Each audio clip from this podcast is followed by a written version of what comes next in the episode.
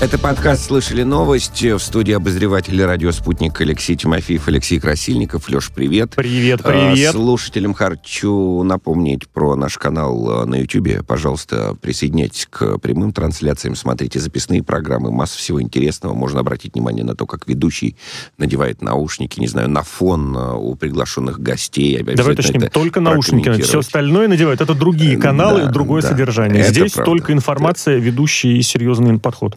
Это верно, но обращают э, внимание свое, достопочтенная публика обращает свое внимание на самые разные э, вещи. Это пор порой поражает. То есть ну хорошо, э, представим нашего сегодняшнего гостя, главный редактор сайта «Политический консерватизм» э, Борис Межуев э, с нами на связи.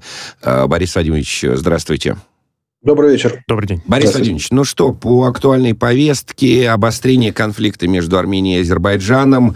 Э, Минобороны Армении сегодня отрапортовали, что обстановка на восточном направлении приграничной зоны продолжает оставаться крайне напряженной. Идут локальные бои, во время которых противник применяет артиллерийские средства, бронетехнику и различные виды стрелкового оружия. Э, армянское военное ведомство обвиняет Азербайджан в нападении на армянские же посты на границе а, а внешнеполитическое ведомство Азербайджана считает э, Армению виновной в целенаправленной эскалации напряженности. В принципе, повторение, что было в прошлом году, когда вот эти уколы шли с обеих сторон, и нужно было действительно мнение военных журналистов, просто корреспондентов, которые находятся на месте, чтобы понимать, как есть. Ну и тогда, собственно, мало Однозначно чего понятного, ничего да, понять мало было чего понятного невозможно. было, да, и мы помним все, к чему это привело. Ну и вот на этом фоне э, Армения обращается к Москве за помощью. Секретарь Совбеза страны Армен Григорян э, призвал Москву защитить территориальную целостность страны. По словам Григоряна, Ереван надеется, что Россия окажет достаточную военную помощь Армении, если переговоры с азербайджанской стороной не дадут результатов. Что делать э, России, Борис Владимирович? Ситуация, конечно, очень неприятная. А, собственно, она была уже неприятной в прошлом году. И когда в прошлом году говорилось, что проблема решена, все замечательно, Россия замечательно, так сказать, дипломатически вышла из ситуации, а, став таким, так сказать, миротворцем, вот. Мне казалось, что, в общем, радость была преждевременной. Ясно было, что история повторится, потому что победитель э, не получил, наверное, всего, чего хотел. Я имею в виду Азербайджан. Ну, а проигравшая сторона в прошлом году, разумеется, едва ли в общем, не надеется на реванш. Так что ясно, что обострение должно было состояться. Э, понятно, что Россия вряд ли будет использовать военную силу для, так сказать, помощи своей союзницы. Мне кажется, это трудно себе представить. Э, но дипломатическая помощь, наверное, серьезная дипломатическая помощь может быть оказана. И надо, конечно, разбираться в ситуации. Но я думаю, конечно, у России, так сказать, моральная необходимость как-то сейчас, э, в общем, остановить воюющую сторону. А вот... Э, Учитывая... А, а как, вот на ваш взгляд, Борис Владимирович, понятно ведь, что и там, и в Армении, и в Азербайджане существуют, ну, условно, партии ястребов, э, да, которые недовольны результатами э, перемирия, э, недовольны результатами войны и, соответственно, хотят э, реванша. Да, а, Азербайджан хочет еще больше, да, территории Карабаха, Армения хочет Обычно вернуть. Как обычно это делается э, в условиях, когда военный конфликт крайне не ну, является просто... Мы крайне не заинтересованы в нем по понятным причинам. А, естественно, применять силу со своей стороны по тоже понятным причинам не хотим. Но есть некоторая, так сказать, инициатива, допустим, призыв к, допустим, к двум лидерам государств, к президенту Азербайджана и лидеру Армении, там, так сказать, собраться или там прекратить, э, так сказать, по крайней мере сейчас э, какой-то словесный конфликт, так сказать, собраться на какой-то, так сказать, саммит, допустим, я не знаю, и обговорить ситуацию, э, вот, в том числе по прекращению боевых действий. Если это не произойдет, если какая-то одна из сторон Э, ну, предположительно, Азербайджан все-таки, как мне кажется, э, будет продолжать эскалацию, ну, видимо, ну, нужны какие-то дипломатические шаги, начиная с э, отзыва послов, например, самое простое и понятное. Вот. Потом, собственно, экономические шаги, потом шаги, связанные с каким-то, так сказать, серьезным, может быть, воздействием в области, так сказать, торговли и так далее. Вот, потому что, ну, конечно, мы не можем себе позволить, что такая война происходит. Борис Ильич, а разрешите уточнить один момент? Вот вы перечислили действительно несколько возможных мер воздействия как бы по нарастающей. Действительно, да. спектр определенно есть. Если обратиться к тому договору, к которому апеллирует Григорян, договор о дружбе, сотрудничестве, взаимной помощи между Россией и Арменией 97 года, вот формулировка «стороны Россия и Армения тесно взаимодействуют друг с другом в деле защиты суверенитета, территориальной целостности, обеспечения безопасности государств». А здесь разве не подразумевается по умолчанию какое действительно возможно и силовое участие? В какой мере это действительно, это вопрос вопрос очень острый, очень сложный. Но нет ли здесь уже заранее положенной соломки? Я почему здесь уточню? Григорян пока апеллировал на словах. Может быть, он уже и бумажно, в смысле документально обратился, есть определенное обращение. Но вот буквально, когда шли на программу, еще пока это только было устно. То есть к этому еще вот так вот этот рычажочек вроде не ну, повернули. Речь идет пока о пограничном конфликте, насколько я понимаю. Да, речь не идет там масштабное Нарушение территориальной целостности уже все-таки есть. Захвачены Но... две боевых позиции, там, правда, о них по-разному. Все-таки, понимаете, пока это пограничный конфликт. Да, пока речь идет о конфликте, который может быть прекращен э, без э, так сказать, какого-то серьезного там передвижения войск. Да? Вот, поэтому, естественно, сейчас прямо, вот, прямо с сию ходу говорить о каком-то военном, так сказать, каком-то силовом решении, так сказать, со стороны России, силовом участии со стороны России, но я думаю, было бы верхом э, так сказать, дипломатического безрассудства. Тем более, когда есть определенный дипломатический протокол, э, демонстрирующий, ну, в общем, определенную озабоченность. Тем более, если мы все-таки в, этом, в этой истории выбираем сторону Армении. Да, это еще пока далеко не вопрос, что мы именно ее сторону выбрали, потому что, это, в общем, ситуация такая, что обе страны обвиняют друг друга. Но там есть предполаг... договор, и обратилась Армения. Борис Ильич, прошу прощения, здесь вот именно такой момент. Все, я все понимаю прекрасно. Я, но Армения обратилась, как бы говоря о том, что на ее территорию было совершено нападение. Да, мы как бы сейчас пока исходим из того, что мы верим нашему союзнику. Я тоже, в общем, исхожу из того, что мы ему верим. Я тоже, в общем, так психологически скорее на стороне Армении. Но, тем не менее, давайте все-таки исходить из того, что мы э, имеем дело с двумя противоположными информационными сообщениями. Да? Вот. Э, так вот, э, есть определенный дипломатический протокол, демонстрирующий так сказать, вовлеченность России и демонстрирующий, что Россия в этой истории не занимает абсолютно нейтральную позицию. Э, вот все-таки в истории прошлого года так сказать, э, было заметно, что Россия, в общем, занимает нейтральную точку зрения. Она нельзя сказать, что она там выбрала одну из сторон и так далее. Она выбрала общую такую вот позицию, позицию мира, да, э, при том э, в условиях, в общем, так сказать, военного конфликта, который был решен в одну, в одну из сторон. Сейчас, мне кажется, история может быть другая.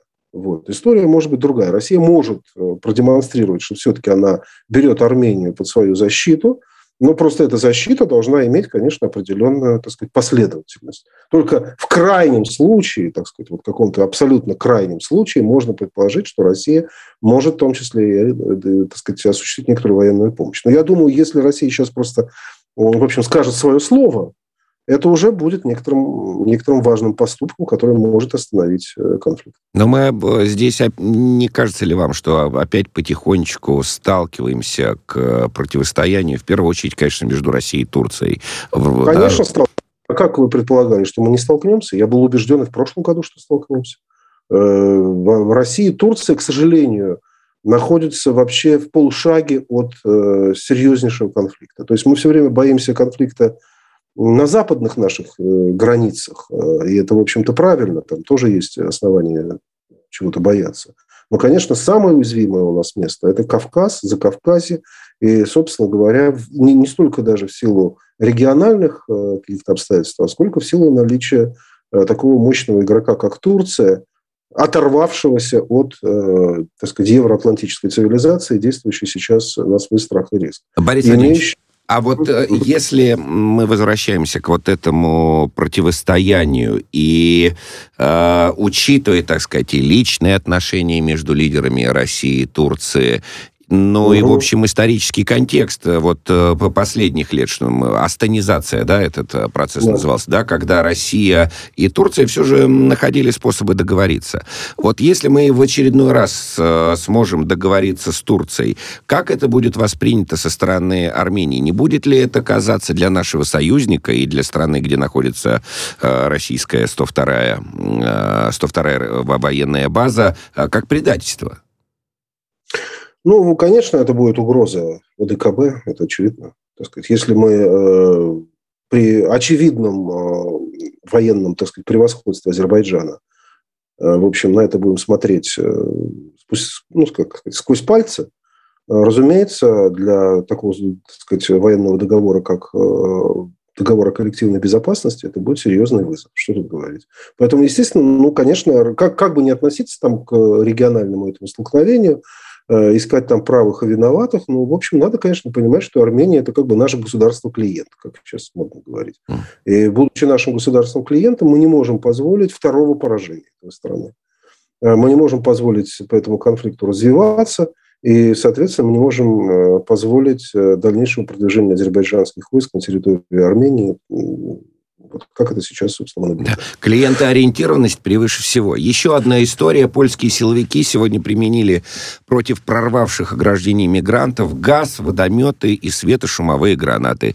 Э, в Министерстве национальной обороны страны назвали беженцев очень агрессивными. Сообщают, что во время прорыва один из э, польских солдат получил камнем в лицо, а вот из-за применения водомета мигранты были вынуждены отступить. То есть полякам удалось э, сдержать натиск беженцев. Леш, пару буквально слов добавлю, что несмотря на то, что есть видео, где применяется то и другое и третье, из польских ведомств военных приходит как раз информация, что и мигранты используют, в частности, те же светошумовые гранаты, которые им якобы подбрасывают белорусские Э, кто? Военные. Ну, военные, да. Ты знаешь, э, и Борис Владимирович, вот тоже хочу с вами поделиться наблюдением. Честно говоря, ну, такой диссонанс на уровне шизофрении возникает. Но вот Польша, у них, вот, вот это вот э, Министерство национальной обороны, у них есть свой официальный твиттер, да, канал ну, ты скажешь, в Твиттере. ТикТок, и я тогда взорвусь. Нет, нет, Твиттер, пока Твиттер.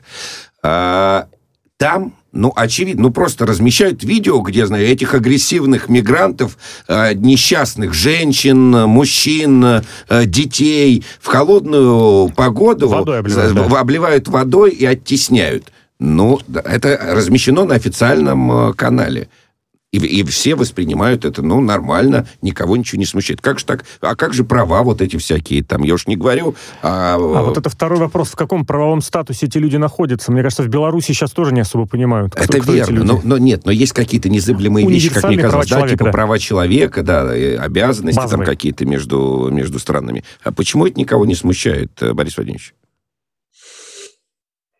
Ну, почему это не смущает, очень понятно, потому что одно дело, так сказать, э, нельзя сказать риторика, одно дело гуманистическая идеология, другое дело проклятая реальность. Э, проклятая реальность сейчас воплощена вот в миллионах, ну, этих тысячах, точнее, беженцев, которые бегут через территорию Белоруссии. Э, ну, и, кстати говоря, обратите внимание, что так сказать, Европа так организована, что так сказать, наиболее толерантные страны, они как-то особенно не граничат э, вот, э, с э, так значит, прессинг такой не идет через них. Да? Вот пограничные конфликты возникают у стран, которые являются такой консервативной периферией Европы, и которые к вопросу о миграции относятся не столь толерантно, в частности, Польша, Венгрия. Вот. И я думаю, Италия не случайно постепенно тоже общем, колеблется в своих толерантных чувствах. Да? Э, Австрия, что там у нас еще есть? Ну, с Великобританией, очевидно, Брексит. То есть вот это вот, э, вот это вот толерантное ядро, особенно, в общем, в последнее время все больше и больше как бы сжимающееся до Брюсселя, Германии и Франции, вот до этих трех э, столпов старой Европы, вот, оно, в общем, я думаю, и дальше будет сжиматься. То есть чем большей степени вот этот прессинг миграционный будет наступать, тем в большей степени вот эта консервативная периферия э, будет, в общем, действовать на свой страх и риск. Я думаю, сегодня очень многие в Германии, э, в общем, пересматривают свои отношения к Польше как к такой, знаете, ну, такой стране, нельзя сказать стране изгоя, это неправильно, но такой стране немножко хулиганки Европейского Союза. Вот Сама себя на уме, да. Но при этом, да. вот смотрите, вы, вы очень э, как бы вовремя вы да, заметили про, про отношения немцев. А вот я сегодня зашел на Deutsche Welle сайт э, русскоязычный. Заголовок статьи про мигрантов. В заложниках у Лукашенко. Ну, DW, что ты хотел? Точка .com, ну, да? Понятно, вы знаете, это, во-первых, это проще психологически. Нужно же как бы... Понимаете, вот такой страной должна была быть Беларусь, какой сейчас является Польша. Вот Лукашенко должен был ровно сделать то самое, что сейчас делают поляки. Он, это на самом деле так предполагалось. Вот э, я когда-то прочитал э, у одного хорошего эксперта Бориса Кагарлицкого, наверное, вы знаете, он когда-то писал, почему так, в общем, долго терпели Каддафи э, Европа. Долго терпели Каддафи, потому что он играл ровно эту роль, которую хотели, чтобы играл Лукашенко, а сейчас играет Польша. Он был такой вот сдерживающей силой, не пускавшей большое количество африканских, арабских мигрантов в Италию, в Европу и так далее. То есть говорили, конечно, там права человека, но вот негодяй, сволочь э, Каддафи не дает возможность, значит, э, не пускает и так далее. На самом деле все понимали, что он это делает по молчаливому или немолчаливому сговору с Европейским Союзом. Вот Лукашенко должен был быть таким Каддафи. Он должен был быть таким человеком, на которого все время возлагают ответственность за все грехи, таким козлом отпущения замечательной толерантной Европы, которая останавливает мигрантов, их не пускает, удерживает. Таким должен быть Эрдоган, кстати. Так точно такое же отношение. То есть вот это вот э, такая Но только некоторая... Эрдогану давали 3 миллиарда долларов, И а против обещаю, да, да, Лукашенко санкции. Ну, да, вы понимаете, да. Ну, Лукашенко столкнулся с, э, так сказать, с геополитическим конфликтом России и э, Европы, и Запада, точнее, вот, и оказался здесь, так сказать, не, не совсем занял ту правильную позицию, которая от него ожидалась, и из-за этого все, собственно, и стало происходить в прошлом году э, в неблагоприятную для него сторону по отношению к Европе. Но что касается нынешней истории, ну вот он, вот он должен был быть Польшей. Но, к сожалению, он не стал Польшей, и, и эту роль неприятного полицейского должна выполнять член Европейского Союза. Борис Ильич, а можно это... немножечко хулиганский вопрос? Вы пример с Ливией привели. Может быть, да. серьезно продумав, но не ожидать ли сейчас Лукашенко и Беларуси, ну, мягко говоря, вот этих событий несколько лет недавности в Ливии? Ну, как вам сказать? Ну, конечно, если бы это было возможно, они бы уже давно там были. Ага, но только уже. невозможно. Так вот.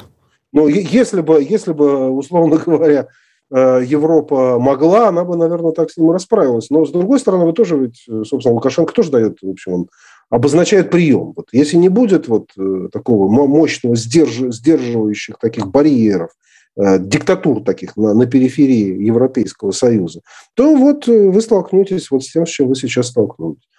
Ну, конечно, он следует примеру Эрдогана, но, но, в общем, деконструкция вот этой всей либеральной утопии, конечно, перед нами э, прекрасно предстала.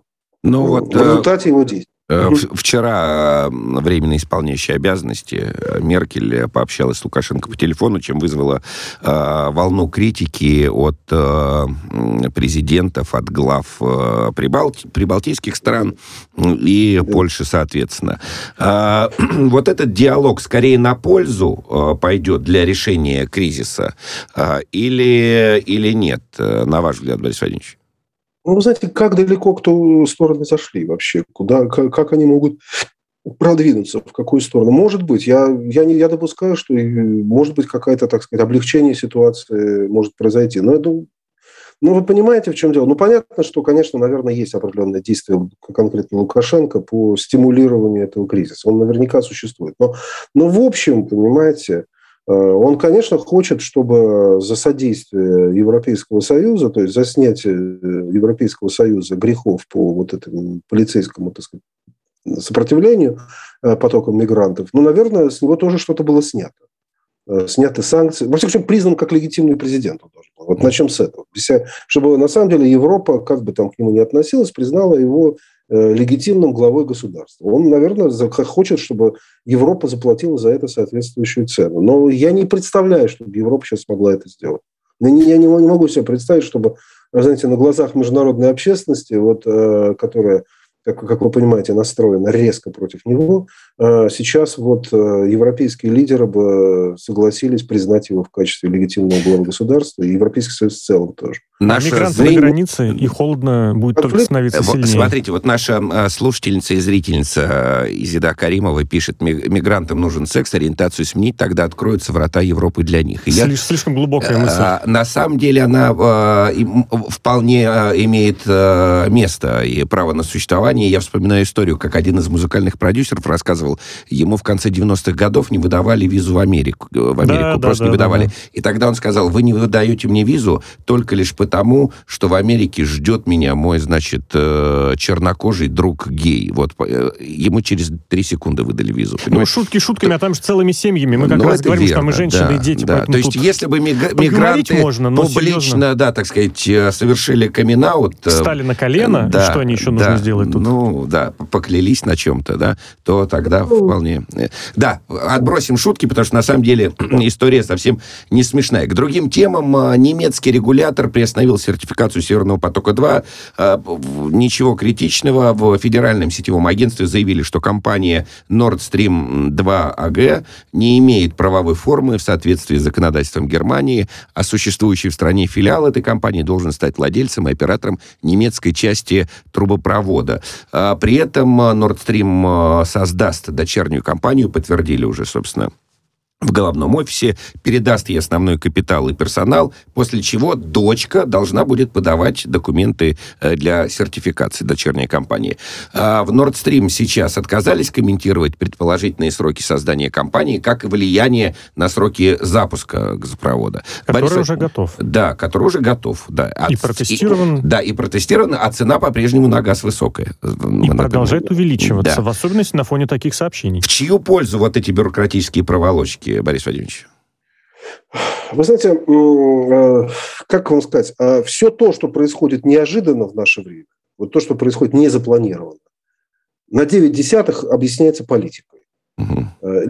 Я не знаю, может быть, какими-то катастрофами природного толка, но в данном случае мы их не имеем. Вот то, что все технические вещи, которые ну, происходят, они, как правило, запланированы, все их знают, компьютеры уже, знаете, в наше время. Все уже тысячу раз подсчитано. Третий энергопоток, этот энергопакет, энергопакет да. Этот энергопакет уже давно исследован юристами вдоль и поперек. Понимаете, если что-то происходит вот неожиданно, тем не менее, несмотря на все это, э, это значит, что в основе этого лежат какие-то политические соображения, как правило. Но в данном случае, ну, очевидно, на, на поверхности лежит что? Лежит формирование кабинета Германии. Э, мне кажется, я не исключаю, что так или иначе, вот эта задержка с сертификацией Северного потока-2, э, точнее, вот этой фирмы Nord Stream 2, да, которая, собственно, в Швейцарии зарегистрирована, во многом объясняется не только техническими какими-то подробностями, которых мы бы с вами не узнали, они бы как-то так существовали и существовали вне информационного поля, ничего бы не случилось. Вот, не вышли бы на первый план. Если бы вот, э, вот не эта история. У меня есть большое подозрение, что возникло некоторое стремление, в общем, перенести всю эту процедуру сертификации на период э, нового кабинета министров да. Э, Германии. Хорошо, еще одна важная тема. Прошел саммит между главами США и КНР, там делегация была, виртуальный саммит. Э, и удивительно, что президент Байден признал принцип одного Китая. Глава Белого дома заявил, что Америка не поддерживает независимость Тайваня. Вашингтон, цитата, не стремится укреплять союзы против Китая и не намерен вступать в конфликт с Китаем. Записали это на телефон? Да, все? да, да, на сайте Белого дома ровно тоже написано. Борис Владимирович, ну вот... Э, Вообще, что произошло? Да, месяц назад Аукус, так сказать, а, а теперь не стремятся и... Вот вот здесь как раз э, прямо противоположная история. Вот, вот прямо противоположная. Тут как раз нет ничего неожиданного, и неожиданность, э, по-моему, только в... Я даже не знаю в чем, так сказать. Понимаете, ну ясно, Вашингтон никогда не поддерживал Э, ну, по крайней мере, с, там, не знаю, с 79 года, когда были заключены, да и раньше тоже. Принципе, единого Китая всегда был. Другое дело, что не всегда э, единым Китаем считался тот, который управляется из Пекина, но, тем не менее, принцип единого Китая всегда был некоторой базовой основой американской политики в отношении Китая. И в данном случае ничего особо не изменилось. Ну что, вот было бы сенсацией наоборот, если бы Байден сказал, что он поддерживает независимость э, Тайваня. Но я едва ли думаю, что саммит хоть в какой-то степени был бы продолжен, и вообще дипломатические отношения бы сохранились. Но можно ли предположить, что никаких, э, как сказать, все заявления будут делаться по-прежнему, Тайвань определенную поддержку получит, ну, грубо говоря, риторика не изменится, просто, ну, как это сказать, все это будет под этим, ну, мы же, ну, помните, мы признали. Сам по себе сам возможность этого саммита, и, видимо, я думаю, некоторым условием его возможности, этого онлайн-саммита – или три часа, кажется, он длился. Угу. А вот, э, разумеется, видимо, и было подобное заявление. Слушайте, вот, но здесь, думаю, знаете, вот вы говорите, ничего удивительного. То есть э, и Китай мог так э, воспринять. А не кажется ли вам удивительным, что вот в этом разговоре, э, значит, США говорит, мы, значит, один Китай, все понятно, никакой все, независимости Тайваня, все как хотите. При этом Си Цзиньпин говорит, что готов предпринять решительные меры, если сепаратистские силы на Тайване э, перейдут черту. Ну, я понял, что куда вы клоните. А, действительно, наверное, определенным фактором смягчения является отсутствие жесткой риторики со стороны США. США, конечно, не, не, не, Байден, конечно, бы ничего не сказал про независимость Тайваня, но он мог бы сказать, что он поддерживает стремление жителей Тайваня к свободе, их форму там, самоопределения. Он не хочет повторения гонконгского варианта, он не хочет, чтобы, собственно, независимо, ну, как бы само, ну, так сказать, особый режим, скажем, который действует на Тайване, э, был бы прекращен и вообще ну, да. Борис Владимирович, э, нам нужно прерваться. Это подкаст «Слышали новость». С нами на прямой связи главный редактор сайта «Политический консерватизм» Борис Межуев.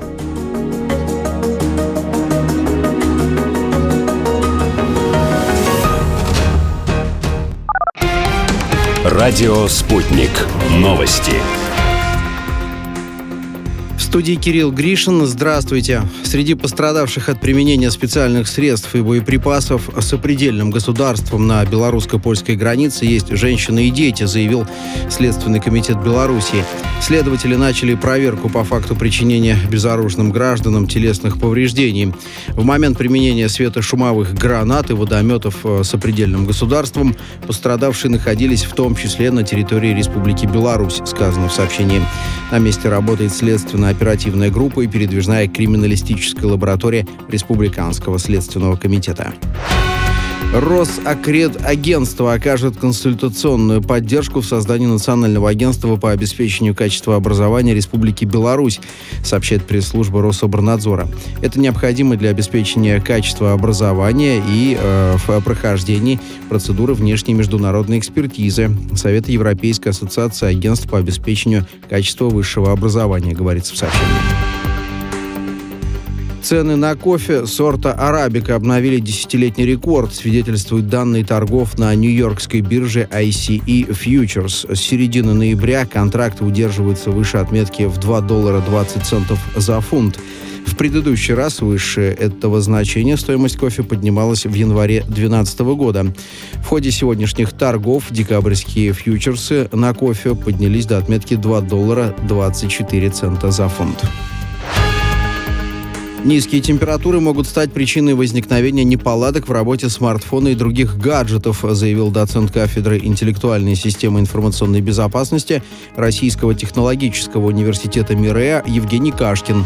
Он отметил, что перепад температур провоцирует образование конденсата и повышенной влажности во внутренних частях устройства, а это может повлечь за собой критические последствия вплоть до полного выхода устройства из строя. Рекомендовано использовать специальные защитные силиконовые чехлы. Защита счет низкой теплопроводности силикон позволит минимизировать э, перепад температур между смартфоном и окружающей средой, а значит и образование конденсата, заявил специалист. Юная болельщица Эдисон Уиллан, выбежавшая на поле после отборочного матча чемпионата мира между сборными Ирландии и Португалии, сообщила, что ее семье придется заплатить 3000 евро в качестве штрафа. Девочка рассказала, что перескочила через заграждение ради встречи с нападающим португальцев Криштиану Роналду, однако охранники схватили ее. Семья болельщицы была оштрафована, но позже, по информации ESPN, решение было пересмотрено в пользу семьи юной болельщицы.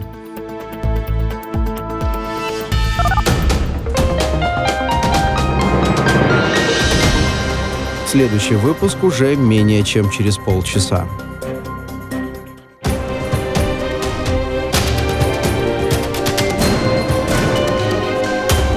Радио «Спутник». Говорим то, о чем другие молчат. Вчера по телеку видела. Мне тут по телефону сказали. В соцсетях только обсуждают, что... И так десятки раз каждый день. В эфире «Радио Спутник». Всегда правильный ответ на вопрос. Слышали новость? Продолжаем. В студии обозревателя Алексей Красильников, Алексей Тимофеев. С нами на прямой связи верно. главный редактор сайта «Политический консерватизм» Борис Межуев. Борис Владимирович, еще раз здравствуйте. Здравствуйте. Добрый. А к внутрироссийским э, новостям Владимир Путин подписал распоряжение, которое изменяет состав Президиума Госсовета. Документы опубликовали на официальном портале правовых актов. Из состава органа исключили 10 его членов. Но вот что меня по-настоящему, так сказать, заинтересовало в этой истории, что помимо губернаторов и глав регионов, там еще один постпред, э, в Госсовет вошла, внимание, глава муниципального образования Узловского района Тульской области Мария Николаевна Карташова. Как, чем это можно объяснить, на ваш взгляд? Ну, видимо, названием э, муниципального округа Узловская, наверное, это какой-то узел э, важных э, событий каких-то, я не знаю, может быть, что-то в ней, что-то в этом узле сосредоточен какой-то, значит, стратегический момент, если честно. Да. Главное, Ну, чтобы вот, узел а, не но- оказался но я не исключаю- Да. Да. Я не исключаю, что, может быть, причина этого заключается в каком-то попытке понять, осмыслить э, значение мелких муниципальных, таких, ну, малых муниципальных единиц.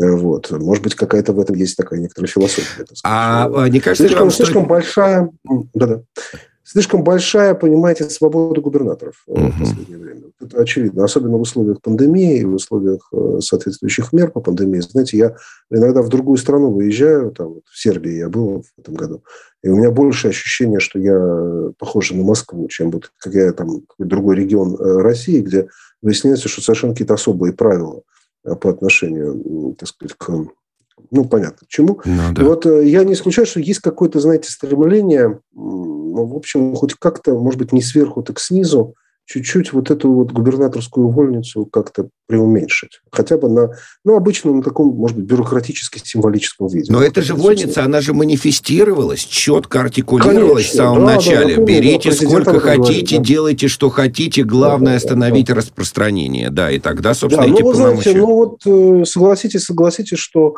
процесс пошел, знаете, как говорили в Да, старые времена. да, да. Процесс как-то слишком пошел, и чувство такое, что, в общем, контроль какой-то немножко потерян. Губернаторы приобрели гораздо больше влияния, чем это было все последующие, предшествующие, точнее, годы. То есть это действительно такой, как будто ренессанс 90-х такой на глазах произошел. Ну, хотя, конечно, это, это так говорить, может быть, чересчур, учитывая, что, естественно, совершенно другая ситуация, нет выбора. Ну, то есть выборность есть, конечно, губернаторов, но, тем не менее, президент может в любой момент, так сказать, отправить в отставку, и отправляет в отставку довольно часто в силу, так сказать, самых разных соображений. Неисправления, э, когда не справляется... Довер- Доверенность, что ли, какую-то потерял, Доверие да, теряет, помните? да. да. Да, вот, вот мне кажется, вот в некоторой степени это такое, знаете, вот э, намек на то, что подождите, мы, в общем, если нужно, то поднимем э, более, значит, э, низовые такие структуры и продемонстрируем их большую значимость. То есть никакого изменения порядка э, людей, ну, как сказать, в значимости позиции в российском государстве не произошло. Нету изменений в списке кандидатов на следующие президентские выборы. Волноваться не нужно. Это символический момент, который, если что, возьмут и Ну, усилят. я- Возможно, да, возможно, да. Я, я, я, я, так сказать, я понимаю, на что вы намекаете, но э, мне кажется, что Все пока сейчас не ищут стоит. преемника. Да, а тут, преемника, глядишь, и да. преемница. Лю- лю- любой, не, ну, я думаю, что, значит, вряд ли речь идет о преемнице, конечно. Мария Николаевна Карташова, давайте запомним, Запомним, э, да. да, это, Да. это имя. А, Ну, а, имя приятное. Приятное, да, Да. абсолютно. У Образование, нее, кстати, образование. да, директором всё- школы, да, да, да, работает да, в местном как самоуправлении. Прекрасная биография. А, э, знаете что, э, Борис Владимирович, вот вы когда говорили об, об осмыслении губернаторов, их роли и так далее, а насколько хорошо осмыслен Госсовет как э, орган, особенно после принятия там поправок в Конституцию, наделения э, полномочиями этого органа и так далее. Вот э, все ли, на ваш взгляд, сейчас понимают роль и функции э, Государственного Совета? Ну, как вам сказать, э, в свое время, конечно, за, за, за последнее время он претерпел, мне кажется, такие два таких трансформации. Во-первых, когда возникла тема внесения в Конституцию, и когда он оказался Мгм. в Конституции, э, сразу на него обратили внимание как на какую-то такую потенциальную, что ли, прибежище, так сказать, возможно, так сказать, э, так сказать, нынешних или бывших глав государств. Вот, а это первое, это совершенно очевидно. А потом, когда возникла вот пандемия, и Госсовет стал на какой-то момент, по-моему, такой своего рода оперативным штабом по борьбе с э, этой опасностью. Очередным. Вот. Да. А, очередным. Ну, так сказать, в общем, группа Госсовета же была, которая да, да. какое-то время управляла, э, пыталась как бы координировать э, действия региональных властей по борьбе с этим недугом. Вот. Ну и вот сегодня, очевидно, когда эта значит, э, координация как-то как ушла в прошлое, кажется, вот, возникло, видимо, стремление как-то наполнить ее опять каким-то новым смыслом. Э, вот. Возможно, создать, э, снизить э, как бы губернаторский фактор и поднять какой-то другой. То есть, сделать такой фактор, может быть, регионально. В свое время даже ведь говорили о том, что будет какое-то управление региональными министерствами, что-то. Да, и ведь когда вот эта история с, с да. поправками в Конституцию, тогда, да, я да, помню, да, отчетливо говорили про Госсовет как один из органов вот этой системы публичной власти, и что регионы да, да, да. и муниципалитеты смогут в рамках Госсовета решать свои свои насущные вопросы, да. А, да-да. А, еще одна а, историю тоже хотим с вами обсудить. Э, Президентский совет по правам человека подготовил 40 пунктов для обсуждения с Владимиром Путиным. В перечень насущных, насущных вопросов э, вошли э, пытки в колониях, преследование ректора Шанинки Сергея Зуева, давление на признанный иноагентом мемориал и, собственно, доработки закона об иноагентах, и как-то средства массовой информации очень подхватили вот эту историю с иноагентами. С законом, да. Да, правозащитники предлагают сначала предупреждать некоммерческие организации, средства массовой информации о рисках стать иноагентами, давая три месяца э, НКО и СМИ на исключение указанных оснований для внесения в реестр Минюста. В СПЧ считают возможным освободить от обязательной маркировки на агент физических лиц, если речь идет о, о каких-то сообщениях э, в, сот, в соцсетях. Мемориал признан агентом. Да, я сказал об этом, а нам уже из Роскомнадзора тут э, пишут, они, да, не, нет. Там сразу в голову написали. В голову, да. Но вообще а. очень интересно, это как у вас последнее китайское предупреждение. Ай-яй-яй, вы вот уже вот настолько, ручка красная уже взята, уже колпачок снят, сейчас мы вас внесем в список. Это как? Вот э, что там, за, за несколько месяцев? Что можно убрать, учитывая, что и сейчас-то толком некоторые из э, инагентов и особо как бы не, не, не исполняют закон. Ну, то есть, как сказать, обязаны упомянуть. Ну, так упоминать в таком виде. Тот же мемориал, например, признанный агентом, иноагентом. Можете зайти посмотреть, там внизу страницы маленьким шрифтом, и там по большей части их собственное возмущение этим законом, чем напоминание о статусе. Ну, телеканал «Дождь» вроде как всегда все, все свои сообщения даже в Твиттере маркируют сообщением, что это вот... Ну, там и юмором что... пошло, что там сплошное да. вот это сообщение, а, а нормальное непосредственно сообщение, непосредственно Новость, пост маленьким да, шрифтом, да. да. Да, новость, да, новость идет большим. Ну, то есть уже такой троллинг, конечно. Ну, что сказать. Понимаете, я не очень верю, что само по себе все, все эти меры приведут к каким-то позитивным последствиям по поводу иноагентов, потому что ну, так сказать, за этим стоит какая-то такая точка зрения, что деньги определяют контент в данном случае. Но, понимаете, контент определен не деньгами, определен множеством других факторов, так сказать, которые... В том числе и сущей повесткой как бы существующей. Да, да. и повесткой, и массы, массы других факторов, э, которые надо вообще исследовать другим образом. Вот это, это какое-то, какое-то, мне кажется, очень устаревшее представление о том, что, условно говоря, если мне, там, условно говоря, Сорос там, не будет платить каких-то денег, то я мгновенно тут же стану, значит, э, сторонником, э, я не знаю, так сказать, нынешней власти. Понимаете, я, я противник нынешней власти э, или, значит, сторонник как-то другой, так сказать, повестки, потому что я вот получаю там тысячу долларов гонорара, понимаете, откуда. Ну, это, это ну, ну и что, что это будет? Борис Ильич, а разрешите здесь не то, чтобы с вами не согласиться, но некоторый mm-hmm. момент напомнить. Сейчас, например, не прописана даже четко процедура, как перестать быть иноагентом. Вот как перестать? Что мне нужно доказать? Перестать публиковать перестать финансировать. Ну вот я Кстати, предъявляю хороший, да, хороший пример. Хотя хороший бы пример, это да. нужно уре, да, да, урегулировать. Нет, а об этом много говорили. И, и президент, кстати, признавал о необходимости, так сказать, доработки да. закона об иноагентах. Это я как раз да, вспомнил был, слова был президента, решил. Слушайте, а как можно узнать ваше личное отношение к вот этой истории с признанным иноагентом мемориалом и а, нынешним давлением а, на него? Для вас закрытие а, мемориала... Ликвидация, слово Или, страшное на да, самом деле ликвидация, ну, да. так официально а, формулировка. Как вы вот, как вы относитесь? Ну, как вам сказать, я не фанат этой организации а, и небольшой ее поклонник, но ничего хорошего, особенно в этом закрытии, я не вижу. Это, знаете, это как... Э, есть какие-то определенные символы, э, которые могут нравиться, не нравиться, но вот они есть. Это такой символ перестройки. Вот э, символ, ну, такой, как бы... Хорошо, вы сказали, я уверен, огромное количество людей перестройку-то поминают очень плохим словом. Борис ну, Николаевич да, Ельцин, но... первый президент Российской Федерации, был членом э, общества, признанного Мемориал. агентом сейчас мемориала. Простите, пожалуйста, но я же, вы задали вопрос про да, меня. Да, да, да. да, да, да. Я, я, я понимаю, что для большинства людей, может быть, сейчас, если Сталина вернут в мавзолей, понимаете, они будут э, счастливы Счастливы, и да. ведут э, с восторгом, э, с какими-то там транспарантами радости, понимаете. Но я же все-таки не отношусь к этим людям, понимаете. И для меня мемориал – это вот и есть в некоторой степени такое существование мемориала, такое ну, доказательство того, что Сталина в мавзолей не вернут. Хотя угу. вся гарантия, политическая да. позиция – это гарантия того, что вся политическая позиция этой организации, которую она занимала – начиная, скажем, с первой чеченской войны вплоть там, до сегодняшнего дня, ну, конечно, это не то, что я хочу себя отождествить. Но, Спасибо ну, вот большое, такая... Борис Владимирович. Благодарим вас за комментарии. Главный редактор сайта «Политический консерватизм» Борис Межуев был Спасибо с нами огромное. на прямой связи.